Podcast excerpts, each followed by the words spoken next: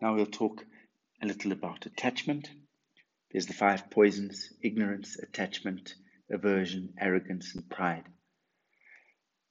Generally, as a result of our ignorance, attachment arises. What do we mean by ignorance? Our misunderstanding, that we don't realize or we don't know the way things really are. We don't realize the illusory nature of things or the dreamlike nature of things. And due to this, we attach or we grasp. And this attachment and grasping is very, very sneaky. It's very difficult to pick up.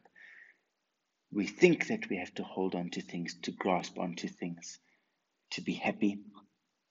However, in reality, what it does is it creates problems and unhappiness for us. As a result of our grasping or our attachment, anger arises, jealousy arises, and arrogance arises. And these afflictive emotions create suffering. What do we generally attach to? Material concerns, material objects, and also our concepts. And really, this is the most difficult to transform and let go of are these mental concepts, these mental ideas that we attach to, these habits that we grasp onto. With respect to objects, maybe we possess something and we'll protect it. And in the process of protecting it, we might be suspicious of other people. We might doubt other people, think that they're going to steal this or take this. Some people will even protect their objects to the extent that they'll even lose their life for their objects. And it brings about all sorts of anxiety and worry that they might lose these objects. So it brings suffering in this way. In our relationships, how often do we love unconditionally. It's really not easy, this. Our love often has got so many conditions. How often have we suffered because of a relationship? How often have we cried or been upset or being angry? Shows why? Because we have attachment. Similarly, for friends, if you call certain people your friends, then there's a good chance you're going to be calling other people enemies. So you see, as a result of attachment, you hold on to these people and this idea, and then you reject others. And this causes suffering as well. Rather, just love everybody, have kindness towards everybody, and love them and have kindness unconditionally.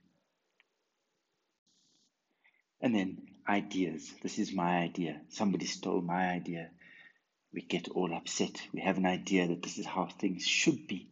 And because of that attachment of how we feel that things should be, and it isn't the way we want it to be, suffering arises. In reality, it's not the objects, it's not the external world that causes us the suffering. What really causes us the suffering is our attitude towards those objects or those concepts. There was one young man that went to Buddha and asked for some advice on the teachings. And Buddha said to him, Do you have a son? And the young man said, Yes, I have a son. And he said, Do you love that son very dearly? He says, Yes, I love him very, very dearly. And he said, Well, in your village, does anybody else have a son? he said, Yes, there's quite a few people with sons as well. And Buddha said, Well, do you love their sons as much as you love your own son? And he answered, No, I don't. I love my son more.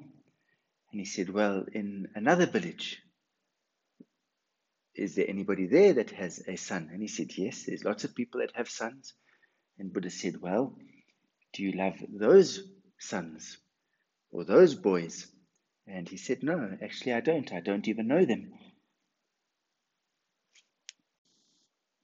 And Buddha said, Well, if one of those boys in the other village, something hurts them, or if they had to die, would you be upset? And he said, No, I suppose I wouldn't, because I don't really know them. And Buddha said, Well, in your village, if one of the boys died over there, somebody else's son, would you be upset? He said, Well, if I knew them, maybe I'd be a little bit upset. He said, And your son, if something happens to your son, would you be upset? And he said, Yes, I think I would be devastated. It would, might be like the end of the world for me. And Buddha used this example to demonstrate attachment to this young man. The suffering that results from the grasping as mine. In fact, all these material objects, we can enjoy them, we can appreciate them without having attachment to them. If we lose something we really appreciate, there is already suffering. And then we go and add on all of the afflictive emotions on top of that. Then all we do is add on all sorts of extra additional suffering. And these negative emotions might perpetuate or continue for a long time. For instance, somebody may break something of ours or maybe even steal something from of ours. As a result, we get very angry, we feel very hurt, we want revenge, we wish that they lose everything that they have as well, or that they have things stolen from, from them, or maybe we hurt them. And as a result of those negative actions, maybe we create more enemies. And even if we don't, as long as we're harboring those negative emotions towards the other people, we in fact are creating suffering for ourselves. We don't feel comfortable. We don't feel happy. We don't realize or enjoy the many great things around us that we may be so grateful for or that we can appreciate or cherish. And, and so let go. Let go of this attachment. Letting go doesn't mean that you have to get rid of the object and give everything away. It just means let go of the attachment, let go of that attitude of attachment in your mind. And attachment also is like drinking salt water. The more you drink, the thirstier you get. What happens? People desire something and then they get it and then they want some more. How often have you seen wealthy people they have money, however, it's not enough. They want some more. When is it ever enough? They're not able to satisfy that desire. And sometimes, what type of negative deeds or actions do they enter into in order to accumulate that wealth? What is destroying our planet? People's greed, people's attachment, people's desire. Sometimes we might be unhappy about something or hurt about something. All we have to do is let go of that thought of hurt or let go of that idea of being unhappy. And then it's the end. We're no longer unhappy or hurt. However, we're either not able to let go of that thought or we don't want to let go of that thought. And as a result, what happens? Because we are attached to the idea, the concept, we suffer. and hence we often hear the saying, letting go is liberation. Moment by moment, let go of those negative and afflictive thoughts and those judgments and discriminations. There's a story of a man that has this beautiful vase and he really likes it. And every day he comes and he looks at it and he feels very happy, and everybody around him knows and sees that he really likes this vase. And it brings him a lot of happiness. Then one day he decides to go on a trip and he leaves home. He's going away for a week. When he leaves, somebody decides to clean. What do they do when they're cleaning? Lo and behold, they bump the vase and it smashes to pieces. And they're really concerned. They know that this man, when he comes home, he loves his vase so much. What are they going to tell him? He's probably going to be very, very upset. And a week later, when he came home, this person that broke the vase ran out to meet him and say, Hello, how are you? Greeted them, made some delicious tea and, and some cakes. The man's thinking, Wow, I don't usually get such a nice